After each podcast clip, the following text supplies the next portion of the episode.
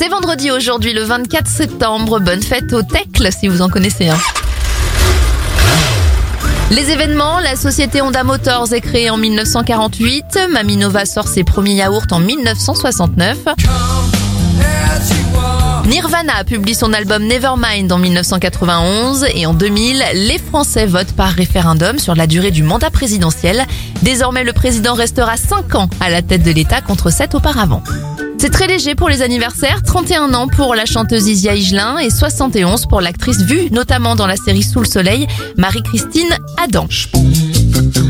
On referme cette éphéméride avec un générique culte, celui de l'émission Culture Pub. La première est diffusée en 1989.